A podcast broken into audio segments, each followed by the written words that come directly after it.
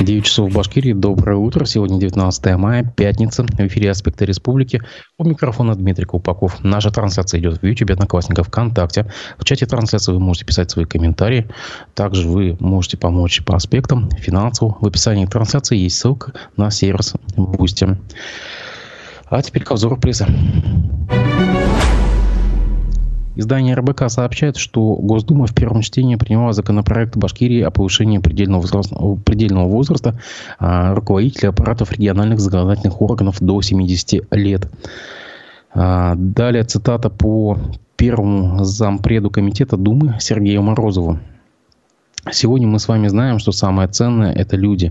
От их решений зависят юридические, финансовые, экологические, любые другие вопросы, связанные с развитием той или иной территории или страны в целом. Комитет считает законопроект важным и своевременным, сказал Морозов. По его словам, такие госслужащие рассматриваются как особая категория руководителей, имеющих высокую управленческую компетенцию, опыт и широкие знания как в сфере своей деятельности, так и в развитии страны и регионов. Морозов добавил, что ни один регион не высказался против принятия поправок в закон о государственной службе. Опрошенный РБК политолог Николай Евдокимов заметил, что ранее с аналогичными инициативами выходили другие региональные законодательные органы, что объясняется несколькими факторами. Далее цитата. Во-первых, субъективный фактор, связанный с тем, что российская политическая элита стареет. И, конечно, если принимаются законопроекты, направленные на повышение предельного возраста занятия государственных должностей, это говорит о том, что элита рассчитывает продлить собственный срок нахождения у власти. Но в данном случае речь идет о достаточно технических должностях. И вряд ли это может говорить о том, что какой-то, а, о какой-то глубокой политической бытоплеке, хотя общий политический тренд сохраняется, сказал Евдокимов. А, ну, в принципе, может быть, даже и прав, потому что от себя добавлю, что срок повышается с 65 лет до 70 лет нахождения на а, должностях в региональных заксобраниях.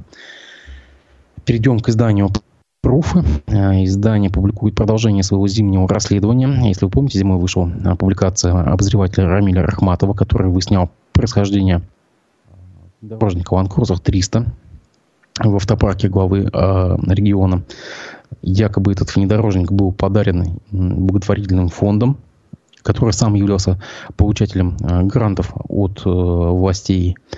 Так вот, э, издание выяснило еще, что в парке находится еще три люксовых автомобиля. Это Lexus 570, Land Cruiser 200, Land Cruiser 300 тоже по ним непонятна а, природа происхождения. И вот что сделали профы. Профы написали запрос а, в транспортное управление при а, хозяйственном управлении главы в последний день установленного законом срока ответа на запрос на нашу электронную почту, пишет Пруфы, пришло сообщение, подписанное как ответ ГКУ.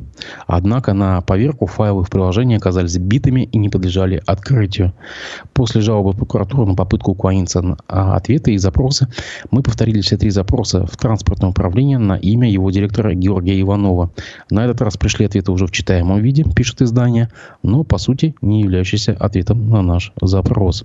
Страной происхождения названа Япония, что само по себе очевидно, и нам не запра... нами не запрашивалось. Но на остальные вопросы автопарк отвечать отказался, ссылаясь на конфиденциальную информацию договорного и хозяйственного характера. А, далее цитирую издание. А, то, что, на данный ответ, а, то, что данный ответ является полной, полной чушью и нарушением закона, понимаем не только мы, но и сами руководители ГКУ транспортного управления. Вся хозяйственная договорная деятельность автопарка, как государственного казенного учреждения, должна быть открытой и в рамках законодательства о государственных закупках. Это подтверждает тот факт, что под ответом подписался не сам директор Георгий Иванов, а срочно придуманный в штате ГКУ представитель, ответственный за представление информации СМИ. Дело в том, что наша редакция уже не один раз привлекала Иванова к административной ответственности за отказ, неполные или лживые ответы на наши запросы. Дальнейшая административная ответственность должна привести э, к дисквалификации директора ГКУ, вот и была придумана некая должность для общения со СМИ. В любом случае мы направили очередную жалобу в прокуратуру республики и ждем от надзорного ведомства адекватной реакции, как это было ранее, пишут пруфы. По данным издания, точнее по данным источников издания, один из данных автомобилей находится в Москве и якобы может возить коренные Хабирову, которая больше проживает в столице, нежели чем в Уфе. Я вас отсылаю за подробностями к изданиям Профы. Здесь действительно очень подробная статья с описанием всех технических моментов и нюансов юридических за авторством Рамиля Рахматова. Я надеюсь, что мы увидим Рамиля Рахматова в ближайшее время в эфире программы «Аспекты мнений», чтобы он подробнее рассказал об этом своем расследовании. А, между тем, 30 мая судья Бабушкиного районного суда Москвы Евгений Бабинов огласит, огласит приговор или иной судебный акт по так называемому прокурорскому делу.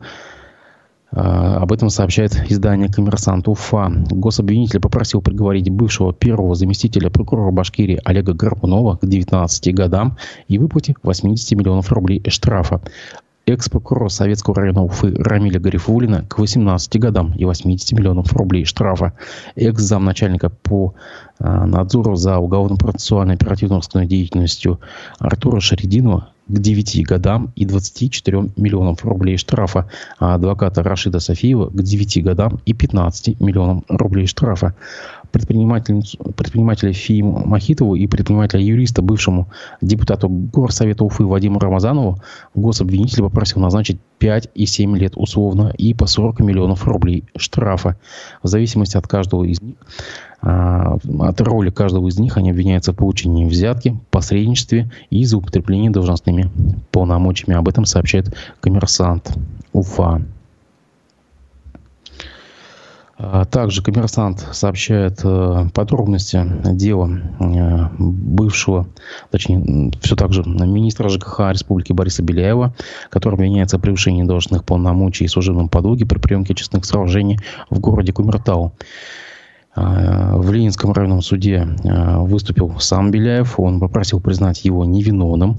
Указал, что следователь, который вел его дело, цитата, «ломает судьбы людей и любой ценой пытается достичь цели громкой посадки членов правительства республики». Конец цитаты. Оглашение приговора назначено на 5 июня. Так вот, по версии обвинения, объект стоимостью 95 миллионов рублей построен с нарушениями и не мог эксплуатироваться. Подозреваемые об этом знали и все равно, как указано в уголовном деле, опасаясь ответственности за, допу- за допущенные нарушения и срыв сроков, изготовили и подписали акты приемки очистных сооружений, и в итоге объект так и не заработал.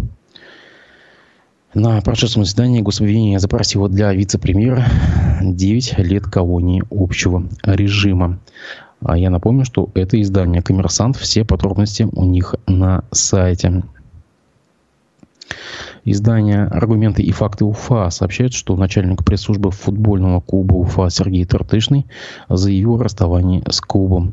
Ну, напомню, что Тартышный был, собственно говоря, начальником пресс-службы э, клуба с самого момента его основания. Свое решение он объяснил личным желанием не участвовать в происходящих в клубе катаклизмах. Далее цитата по изданию «Спортс-24». Я написал заявление на увольнение еще 5 мая. А, и не хочу участвовать в том, что сейчас происходит с Уфой. Очень жалею, что не сделал этого раньше. Несколько раз прорвался, но Шамиль Камилович, то есть Газизов, убеждал не спешить. Он сам надеялся на изменение ситуации. А как она поменяется? Куб автобус продает, чтобы без долгов перед игроками сезон завершить. Это ли не днище? Да, мы были гордостью Башкирии, а теперь мы мишень для ботов, бессовестно оправдывающихся в уфимских соцсетях происходящее с клубом. Повторюсь, мой уход – это не только мое решение, никто на меня не давил. Всем спасибо, сказал Трактышный. Ну вот, собственно говоря, такова ситуация в футбольном клубе Уфа. Как пишет издание РБК УФА, мэр Радмир Мавлиев отменил принятое в сентябре 2022 года постановление об изъятии живых и неживых помещений в четырех многоквартирных жилых домах по улице Шатар Руставели. Речь идет о деревянных двухэтажных домах, которые признаны подлежащими сносу в период с 16 по 21 год. Поводом для отмены постановления стало представление прокуратуры Уфы, выданное в конце марта 2023 года. В администрации города в ответ на запрос РБК сообщили, что решение решение расселения домов номер 70 3, 70 6, 70 7 и 76 по улице Роставеля отменили в связи с тем, что жильцов не своевременно уведомили о предстоящем сносе. Вместе, вместе с тем, с 10 мая 2023 года Управление земельно-имущественных отношений Уфы приняло новое решение о расселении трех домов. Это номер 70 3, 70 6 и 76 дом. В отношении еще одного дома, 70 7, в марте собственниками было направлено требование о сносе либо реконструкции. Также издание уточняет, что расселять и сносить объекты будет компания группа ПСК-6. В общей сложности будут изъяты 78 помещений и 5 земельных участков. Я напомню вам, что это именно тот самый квартал, где Э, происходили э, как бы такие события трагические с э, домом Руставели 5 рядом с которым ПСК-6 несколько лет назад хотел построить живую свечку. Вот это все тот же самый квартал, и история там продолжается. Насколько мы знаем, что после изменения проектов межевания и планировки ПСК-6 не отказался от планов строительства живой свечки, но просто его, ее сдвигает по, по кварталу немножко ближе к улице Руставели. Но с чем связано вот, вот это вот перипетия с прокурорским запросом, предписанием точнее, и отменой решения расселения э, вот, четырех бараков, ну, пока еще не до конца понятно. Между тем, как сообщает коммерсант УФА, ГКУ хозяйственного управления при главе, э, при главе республики по итогам аукциона 19 мая выберет поставщика сувенирных изделий для официальных и иных мероприятий.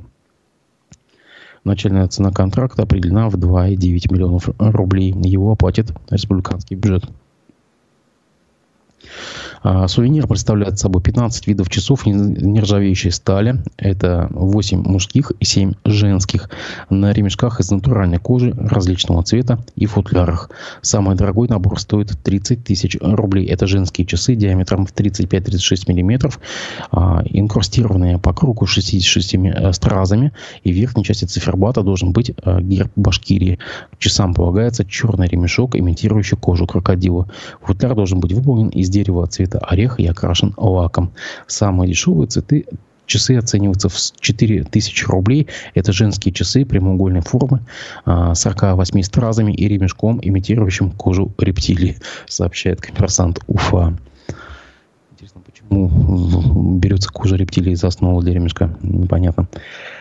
А, издание «Правда ПФО» сообщает, что Центр организации дорожного движения Башкирии ищет в аренду 7 аппаратно-программных комплексов весового и габаритного контроля. А, на эти цели из э, Дорожного фонда республики выделяется интересная цифра 999,99 миллионов рублей. То есть не указывается, что 1 миллиард рублей, просто пишут 999,99. А, комплексы установят на дорогах Благовещенск-Павловка, Сибаяк-Яр, Юдыбаева-Яр, Сара, а, Магнитогорск-Ира, Уфа, Инзер-Пиварецк, Уфа и Глино-Красная Горка, Павловка и Стерлитамак, Пиварецк, Магнитогорск. Подрядчик должен ввести оборудование в эксплуатацию не позднее 1 сентября этого года. После этого начинается отчет срока аренды 5 лет до конца августа 2028 года. А, Все это время исполнитель должен обслуживать комплексы, а по окончанию контракта безвозмездно передать в работоспособном состоянии а, в собственность республики. Пишет издание «Правда». ПФО. Но только возникает вопрос, почему не сделать все это просто за счет э, дорожного фонда, чем потом э, платить э, с учетом процентов инфляции, ну и коммерческой прибыли. Непонятно немного. Следственный отдел по Советскому району Уфы возбудил уголовное дело э, в отношении 29-летнего инспектора дорожно-патрульной службы и его 26-летнего сообщника, э, сообщает коммерсант Уфа. В зависимости от роли и степени участия они подозреваются в вымогательстве взятки, в пособничестве ее получения, а также превышении должностных полномочий. По версии следствия, подозреваемые разработали план с целью вымогательства взятки. 5 мая инспектор ГИБДД подъехал к припаркованному автомобилю, где находились двое граждан, и не имея законных оснований, досмотрел транспортное средство. В ходе досмотра инспектор подкинул в салон пустой сверток под видом наркотика, после чего, якобы обнаружив его, пригласил сообщника, который представился сотрудником наркоконтроля. Злоумышленники надели на владельца автомобиля наручники и потребовали от мужчины взятку в размере 1 миллиона рублей за непривлечение их к уголовной ответственности за незаконный оборот наркотиков. Потерпевшие согласились, передали подозреваемым 300 тысяч рублей и наручные часы стоимостью 670 тысяч рублей. Однако впоследствии, заподозрив обман, обратились в правоохранительные органы. Сотрудники ДПС, опасаясь привлечения к уголовной ответственности, сотрудник ДПС, опасаясь привлечения к уголовной ответственности, предложил все вернуть. Но после возврата денег и часов подозреваемые были задержаны сотрудниками подразделения собственной безопасности МВД по Башкирии. Давайте мы здесь с вами сделаем небольшой перерыв и послушаем фрагмент вчерашнего эфира программы «Аспекты мнений» с участием вице-спикера Госсобрания Рустема Ахмадинурова. Вице-спикер Госдумы Владислав Даванков выразил свое возмущение случаями преследования людей за цвета одежды или волос, которые ассоциируются с флагом Украины. Он в своем телеграм-канале обратился к МВД, заявив, что сочетание желтого и синего не является оскорблением государственной символики России и не должно преследоваться правоохранителями. Он привел несколько примеров избыточной патриотической бдительности. Это вот все вот эта череда доносов так напомнил, что директриса в школе ХМАО пожаловалась в полицию на мать ученицы с желто-синими косичками. Много-много таких случаев было в последнее время, которые просто на грани абсурда уже. Кто-то даже заметил, что у нас целая политическая партия в Думе есть в цветах украинского флага. На ваш взгляд, э, действительно ли перебор? Я думаю, да, перебор. Мы в свое время, когда я работал в Красногорске, у нас в Красногорске зорки имел э, цвета желто-синие. И сомневаюсь, что они сейчас поменяли цвета своей формы. Не думаю, что нужно доходить до абсурда за какие-то косички. Или вот у нас были трамваи, трамваи значит, перекрасили взяли, даже. перекрасили. Тоже, мне кажется, дурость в этой части. Цвета. И здесь надо смотреть э, внимательно тем, кто вот проводит такие мероприятия, чтобы ну, хотя бы провокационных каких-то песен и исполнителей исполнителей все-таки не было. Просто дойдем там до запрета желтого и синего цвета. Это же абсурд. Вот этого нельзя допускать. Можно уже препоны поставить какие-то правовые, разъяснительную работу провести с правоохранительными органами, объяснить. Суды воспринимают это все как чистую монету, то есть они буквально соглашаются во всем с, с МВД. Процент ну, давайте такой. будем думать, как э, будет развиваться эта ситуация. Пока я не вижу такой вот прям э, необходимости принять по этому поводу какие-то нормативные законодательные акты. Если это будет э, развиваться неуправляемо, будем думать и предлагать какие-то решения. Депутат Госдумы Федор Тумусов от партии Миронова, это «Справедливая Россия», предложил отправлять бездомных собак на войну. Это еще одна какая-то идея, зародившаяся в недрах Думы. Вот его цитата. «У нас в стране очень много кинологов, которые могут обучить собак всяким разным навыкам. Крупных агрессивных собак кинологи обучили бы и отправили в зону СВО». Какова вам идея? И сразу решить много, можно много проблем этим. Я не помню, в какой Думе было огромное количество безумных инициатив. Да, почти в каждой. Э, надеюсь, что мы все-таки не дойдем до того, чтобы принимать какие-то бредовые идеи для того, чтобы победить врага.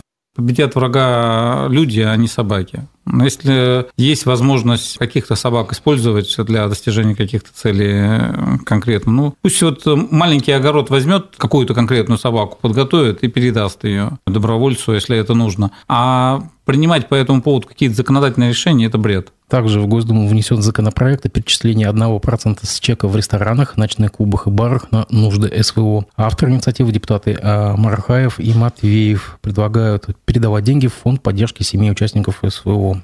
Пошел в ночной клуб и все, и поддержал. Да, это тоже с этой области каких-то вот все-таки идей достаточно непродуманных. Есть другие формы сбора и вещей, и средств на фонды пожертвования вводить такую норму я бы все-таки воздержался. Разные люди в разных кафе с разным доходом, все-таки это затрагивает права многих потребителей, и нужно сто раз подумать, прежде чем принять какое-то такое решение.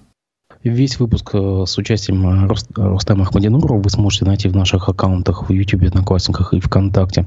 А сегодня гостем передачи «Аспекты мнений» будет доктор социологических наук Арсен Нурджанов. Жду ваших вопросов. Начало после 12 часов.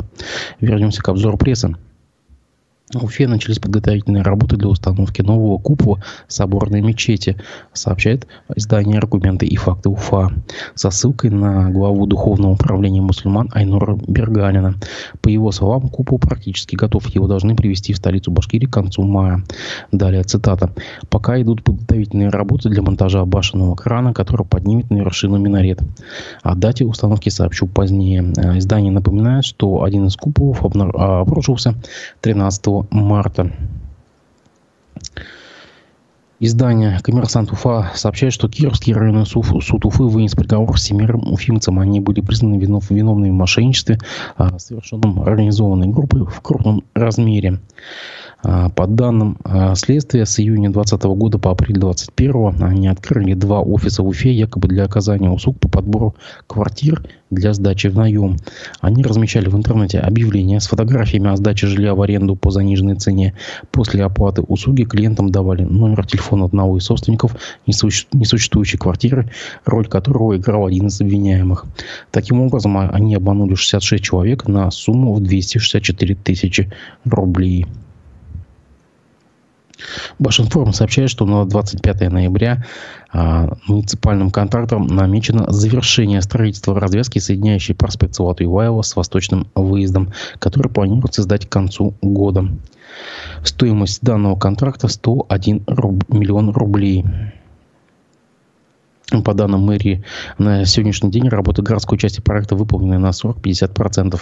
Я напомню, что речь идет о э, единственном неработающем на проспекте Салата Юлаева э, путепроводе, который стоит э, в таком заброшенном виде э, с нулевых годов. Он соединяет восточный выезд с частным сектором, э, по которому должны, в принципе, машины ехать на улицу округа Галли. Вот мы уже видим, что к концу года этот путепровод должен а, заработать. Издание «Горовзор» сообщает, что в Башкирии по состоянию на 18 мая в больнице по поводу присасывания клещей обратились 3622 человека. Как сообщает региональный Роспотребнадзор, этот показатель превышает среднемноголетние показатели. Но, по всей видимости, это а, следствие ранней жаркой весны. Жители республики призывают применять отпугивающие средства, носить закрытую одежду и регулярно осматривать себя и своих животных после прогулки, пишет издание «Горобзор». Комсомольская правда сообщает, что в Уфе из-за проведения международной книжной ярмарки Китаб Байрам на 6 дней с 23 по 29 мая перекроют два участка улицы Пушкина между Цурюпа и Ленина и Советскую между Заки Валиди и Октябрьской революцией. Из-за ограничений изменятся, изменятся маршруты 10 автобусных автобус, э, маршрутов.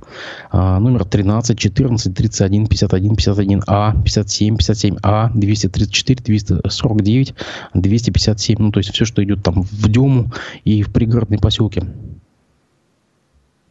Также издание «Комсомольская правда» сообщает, что в Уфе из-за прибытия мощей великомученика Георгия Победоносца с 23 по 24 мая на несколько дней, а, на несколько часов перекроют а, проезд на трех улицах возле кафедрального собора Рождества Богородицы. А, в администрации уточнили, что движение будет ограничено с 8 часов утра до 20 часов 23 мая и с 8 часов утра до 18 часов 24 мая на следующих участках улиц. Улица Кирова от Витошникова до Айской, Улица Амурская между домами номер 60 по Амурской и 91 по Кирову. Улица Крестьянская между домами номер 63 по Крестьянской и номер 91 по улице Кирова. Между тем, а, изда, а, радиостанция Бизнес ФМ Уфа сообщает, что аллея перед театром Кукла в Уфе обойдется в 102,5 миллионов рублей. А, за эти деньги подрядчик должен а, установить освещение, камеры видеонаблюдения, а, на видеонаблюдение уложить тротуарное покрытие, облицевать стены расположенного в аллее замка, ну, значит, его не снесут, это хорошо, построить подпорную стенку, а также зеленить территорию. Помимо этого установить 12 макетов миниатюр зданий, включенных в список ЮНЕСКО на территории России и 4 мини-памятника природы Башкирии, а также игровой детский комплекс. Работы по договору должны быть закончены до 15 сентября. Ну и в завершение о погоде. На 19 мая Башгидромедцентр прогнозирует местами кратковременный дождь, днем грозу, ветер восточный умеренный, по юго-востоку порывы до сильного. Температура воздуха ночью плюс 5, плюс 10, в отдельных э, северных районах заморозки в воздухе и на почве до 0, минус 2. Днем плюс 14, плюс 19. 20 мая местами кратковременный дождь, ветер восточный, северо-восточный умеренный, днем порывистый. Температура воздуха ночью 6-11, по востоку до плюс 1, днем 19-24, по юго-востоку до 14. Я вам напоминаю, что в 12 часов а, в программе «Аспекты мнений» будет гость, социолог Арсен Нуриджанов. Пишите свои вопросы а, в чате трансляции. Так что не прощаюсь.